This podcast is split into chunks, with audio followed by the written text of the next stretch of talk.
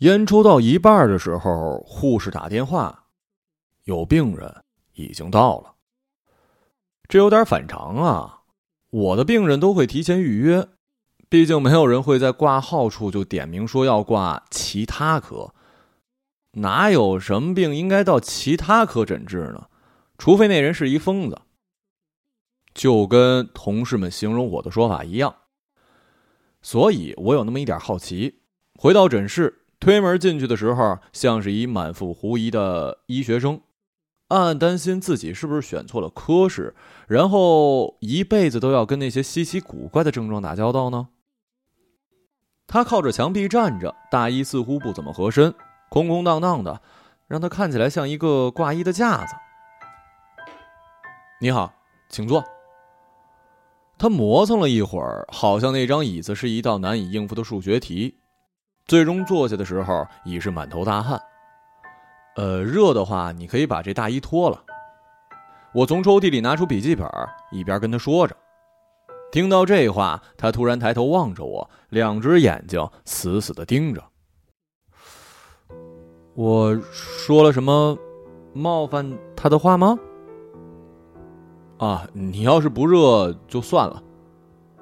我用圆珠笔在笔记本上写了一数字。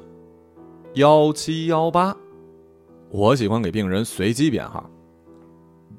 嗯，怎么称呼啊？医生，我确实很热。他的声音听起来有点衰弱，像是处于那种经历过天灾人祸的状态。我再次与他对视，发现他的眼睛有些奇怪。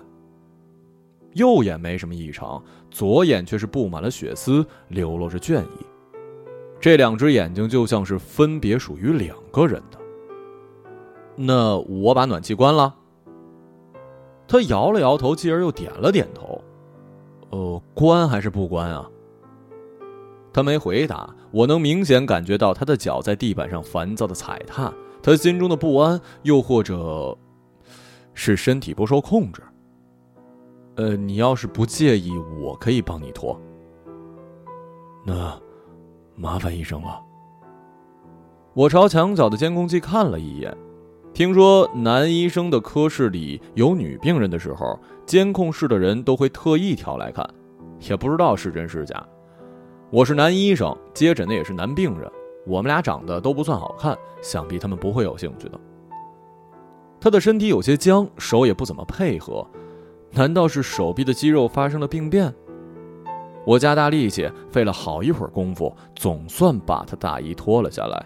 然后我才发现，他只有一只手，右肩以下的部分都没有了。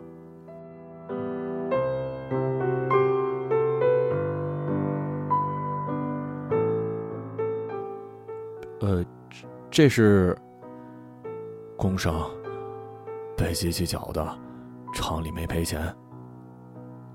左手也有问题啊！他张开左臂，抡了一个圈儿。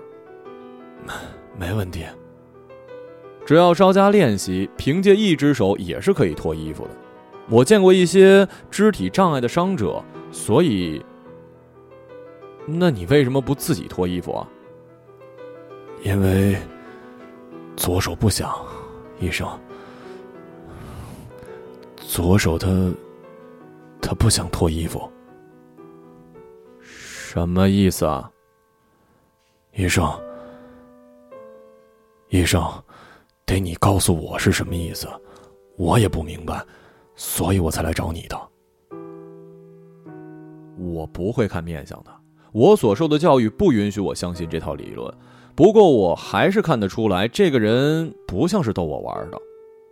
我把他的大衣挂到架子上，想到嘴里可能还有烟味儿，就塞了一颗口香糖。被投诉吃口香糖总比被投诉抽烟好得多。呃，那除了不想穿衣服，左手还有别的反常情况吗？医生，不管我说什么，你都会保密是吧？严格的说，只有精神科或者心理科医生才会这样。我嘛，怎么说呢？不管你说什么，我都没有兴趣告诉别人。我是一怪人。呃，对，你就这么理解吧。嗯，你可以不相信我，但是你来我的科，说明你没别的去处了，对吧？他点点头，似乎不大情愿。这只手。他抬起左手，盯着他的眼神就好像这只手不是他的。杀了人。我从来没有听过这样的说法。不管是警察还是罪犯，他们都只会说这个人杀了人，或者是我杀了人。左手杀了人，那是什么意思啊？即便是想脱罪，那么这个方式未免太蠢了点啊。嗯，不是你想杀人，我不想。医生，我真的不想。我是一个胆子很小的人。我看佛经，不杀生，不偷盗，不邪淫，不妄语，不饮酒，十善事。啊，好了好了好了，呃，不妄语，起码你不会说谎。你告诉我，左手杀了谁？厂长，左手。杀了厂长，因为他不赔钱吗？他跟我说厂里有难处，还说这不算工伤，因为那天本来不上班，是我自己跑到厂里干私活。我觉得他说的有道理，但心里还是不服。我操作没问题的，机器还是把我卷了进去，说明是他机器有问题。我不找他赔钱，我找谁啊？我就跟他争。争来争去，他说我要再胡搅蛮缠，他就要叫警察了。我说这一个厂子里的事儿用得着叫警察吗？我就不想他打电话就把电话线给拔了，把他手机也抢了，这都可以吧？我也不知道怎么回事，左手就一把抄起了他桌上的那个砚台，往他脑袋上砸了好几下，咣咣的。等我反应过来，他就没气儿了。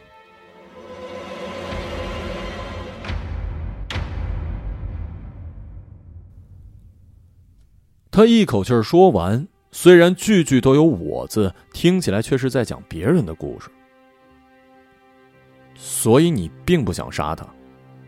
不想啊，我一点都不想的。我用得着吗，医生？你说我这个左手是不是中邪了？我拿出一张表格，写上项目。电影看多了吧？先去做一个核磁，检查一下脑子。你叫什么名字？胡勇，哼，还真是一个憨厚的名字啊。等他回来的时候，我得空给妻子回了一电话，问他现在在哪儿。他说在伦敦，也不知道那边的东西好不好吃。医生，报告出来了。胡勇走进来，捂着头。我理解，很多人都会在做了核磁之后产生头疼的幻觉。行，那我看看。报告有一股淡淡的墨香，我喜欢这味道。一目十行的看了之后，我大概明白对面的是什么状况了。这样的病例极其罕见，罕见的由它带来的后果看起来像是什么诅咒一样，又或者对于普通人来说，根本不会相信我马上要说的。你的工伤比你以为的要严重，医生，我右手都没了。还能严重到哪儿去啊？断手断脚你看得到，更严重的伤你是看不到的。我指了一下他的脑门这儿还有一处伤。可是我没觉得头疼啊。受伤的是你的大脑，大脑是没有疼痛感的。就算我拿个勺子把你的大脑一勺一勺挖出来，你也不会觉得疼。医生，你别说的那么恶心啊！我打一比方，你知道这大脑分左右脑吧？佛经里没说这些啊。我也很难想象佛经里会画出一张大脑解剖图。我从书架上拿过一本书，翻出一张脑图。好吧，我就给你普及一下，大脑呢分为左脑跟右脑，两边的构造基本相同，它们联合起来共同控制我们的身体。两个部分也有所分工，左脑控制身体的右侧，右脑控制身体的左侧。反过来，对，反过来。虽然我认为这是常识，但好像还是有必要跟他解释清楚，不然他很难接受我对他伤情的分析。但是呢，人终究是一个人，人的身体各部分必须统一起来。绝大部分时候，我们需要同时动用左右两侧的身体共同完成一动作。所以，针对这种分别控制不同区域的分管机制，大脑同时进行了一种决策机制。左脑跟右脑会进行信息的沟通，左脑负责指挥，右脑服从左脑的命令，进而统一形成一个意识，以免我们全体变成精神分裂。呃，而负责沟通左右脑的那个部位呢，叫做胼胝体。什么体？胼胝体，我一边放慢语速，一边把这两个普通人可能不认识的字儿写给他看。我又多认识俩字儿，呃，然后呢？你大脑中的胼胝体出现了严重的断裂，嗯，这种情况很罕见的，反正我从来没见过，也没听说。我只知道临床上是可以通过手术切除的，也就是说，现在你的左脑右脑已经无法沟通了，他们各自按照自己的意志指挥你的身体两侧。不巧的是，你只有左手，他只能收到来自右脑的命令，而右脑现在跟左脑失去了联系，他要用左手做什么，你左脑根本不知道，也没法阻止。胡勇好半天没说话，大概是细细消化我说的，盯着自己的左手，仿佛已经不长在自己的身体。过了一会儿，抬眼看向我：“医生，你的意思是，呃，这是右脑干干的？”我却不知道。我这么说吧，呃，你的右脑指挥左手杀死了厂长，呃，等作为人体总指挥的左脑反应过来的时候，右脑已经得逞了。我们一般认为，左脑偏于理性，有强大的逻辑思维能力；右脑偏于感性，所以一时冲动杀个人什么的，右脑是干得出来的。可是，这不对呀，医生，不太对呀，哪儿不对了？你看啊，右脑杀了人，那他可以告诉你啊，呃，他可以直接跟你说呀，是他干的，我们也不用这么费事儿，做核磁还得钱呢。哼，他果然是喜欢用钱来衡量这些事儿啊。我刚刚说了，左脑跟右脑的构造几乎相同，但他们俩还是有差别的，其中之一就是唯独左脑有语言中枢，右脑没有，也就是说，右脑它不会说话，他是一哑巴。我注意到他的左眼里有不一样的颜色，像突然变成了陌生人。是我的错觉吗？还是他的右脑正在窥探着我，因为我揭穿了他的秘密？要是这样，要是这样，那我杀了人，医生，那那算吗？我靠回椅背儿。细细打量他每一寸面部表情，两边的肌肉很难配合了。在长期的进化之中，为了生存，右脑被左脑控制，可能几百万年了，我不太清楚。有些时候，右脑会努力的争取控制权，这种时候我们就会感觉选择困难。但是不管怎么样，最后还是左脑拍板，左脑说了算，左脑才是那个我。可是现在控制的枷锁没了，你的右脑突然从言听计从的奴隶变成了发号施令的主人，他会去做一切他想做的事儿，说不定还要跟左脑对着干呢。反正至少从医学上来讲，他已经是一个独立的人格、独立的意识，所以从结果来说，我认为他是属于人格分裂的范畴。人格分裂？他的声音有些消沉。可能对他来说，这个名词听起来比断手断脚还可怕呢。人格分裂呢是一种精神疾病，我听说美国有一些会免除人格分裂患者刑事责任的案例，好像日本也有。我们国家嘛，难说。我估计法院还是会判你有罪，即便我证明你有人格分裂，他们还是会惩罚你的肉身的。他的左手神经质的敲击着桌面，很紧张，也很害怕。我看得出来，我只是看不出这种情绪到底是左脑还是右脑。医生，那我会死吗？我把书放回书架，拿起报告看了一阵儿。嗯，我可以上庭为你做精神鉴定，但是判决结果我不乐观。嗯，不过我拿过纸笔写了一行字：我会提议一种处刑方式，呃，你把左眼蒙上。他蒙住了左眼，然后我把写下的话给他看。他明白了，右脑则一无所知。后来的故事说简单也简单，无非是法庭上辩论、媒体的探讨，还有大众的互骂；说复杂也复杂，法理上的事儿嘛，庭内外都是一个字眼一个字眼的抠，引经据典。每次开庭呢，都要为一两个细节争论好几个小时。医学上就更复杂了，这种被称为裂脑症的症状虽然并没有先例，嗯，但要把它视为人格分裂的一种，还是很难在医学界获得共识的。基本上每天都会有同行发来的邮件，要么支持我，要么全盘否定。即便是医学院的老师，也建议我不要过于激进，没必要为这种人得罪太多的人。但我本来就是怪人呢。全人类都支持的事儿，我才不愿意做呢。没人反对的事儿，做起来有什么意思？于是我跟着这个奇怪的案子，跟了一年，直到他被宣判。结果，仍然是有罪，死刑。这是在我的意料之中。法律为第一个案例开口子的可能性微乎其微。好在他们最终接受了我的提议，处刑方式，也就是胡勇左脑知道而右脑不知道的，处死他的右脑。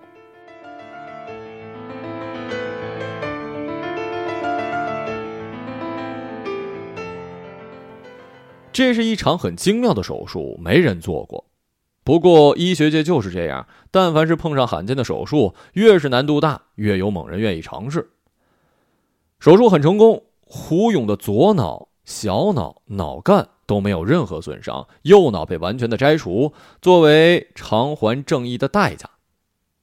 然后胡勇被送到了精神病院，他可能会在那里度过余生，这对他也不算坏，因为虽然光凭左脑人也可以生存，但还是需要一些医学的照顾，而且脑科医生对他很感兴趣的，他现在是医学界的名人了。我去见了他一次。他左侧身体完全瘫痪，面部也是，即使是笑，也是右边的脸在笑，左脸僵硬，像岩石一样。他跟我说了谢谢，我说看到你这样子，我实在是受不起这句谢谢呀。他动了动轮椅里的右脚，说也还好，起码保住了命，能跟家人说说话。我看着他残破到这样的身体，他竟然还乐观的起来，果然读佛经还是有用处的。从精神病院出来，我感到非常的压抑，总是在碰到各种各样的巧合、莫名其妙甚至诡异的病例，唯独这次从头到尾让我觉得悲哀。我给妻子去了一电话，想感受一下她那边的清新空气。我问他在哪儿，他说在墨尔本。哼，真好啊，总是到处跑。你以为我想啊？回来的时候带点土特产什么的啊。你呀，就不知道跟我说点浪漫的话。土特产，土的要命。我的右脑挺浪漫，但他不会说话；左脑能说话，又比较务实。要怪，那就得怪进化吧。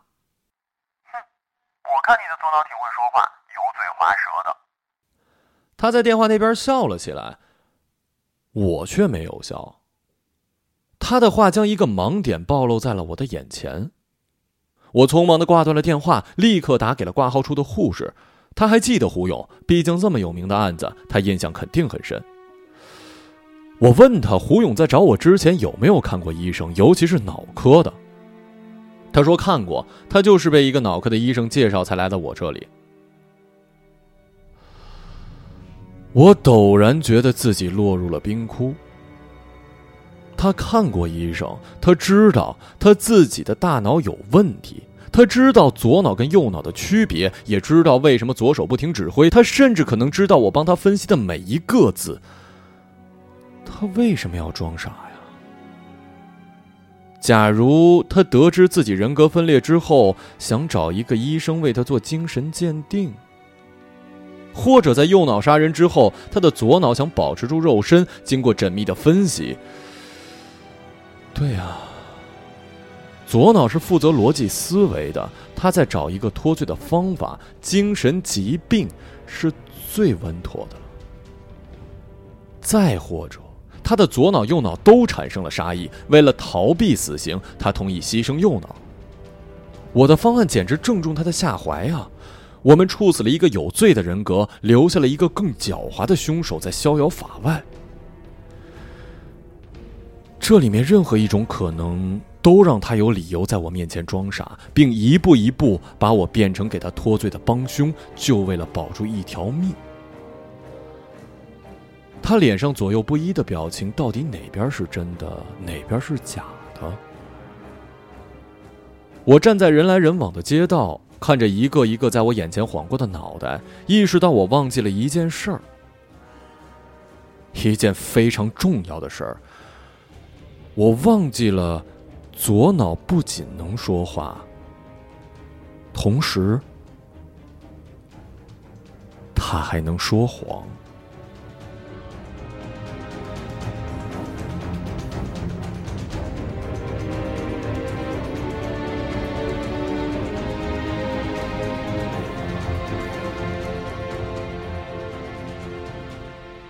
一个朗读者，马晓成。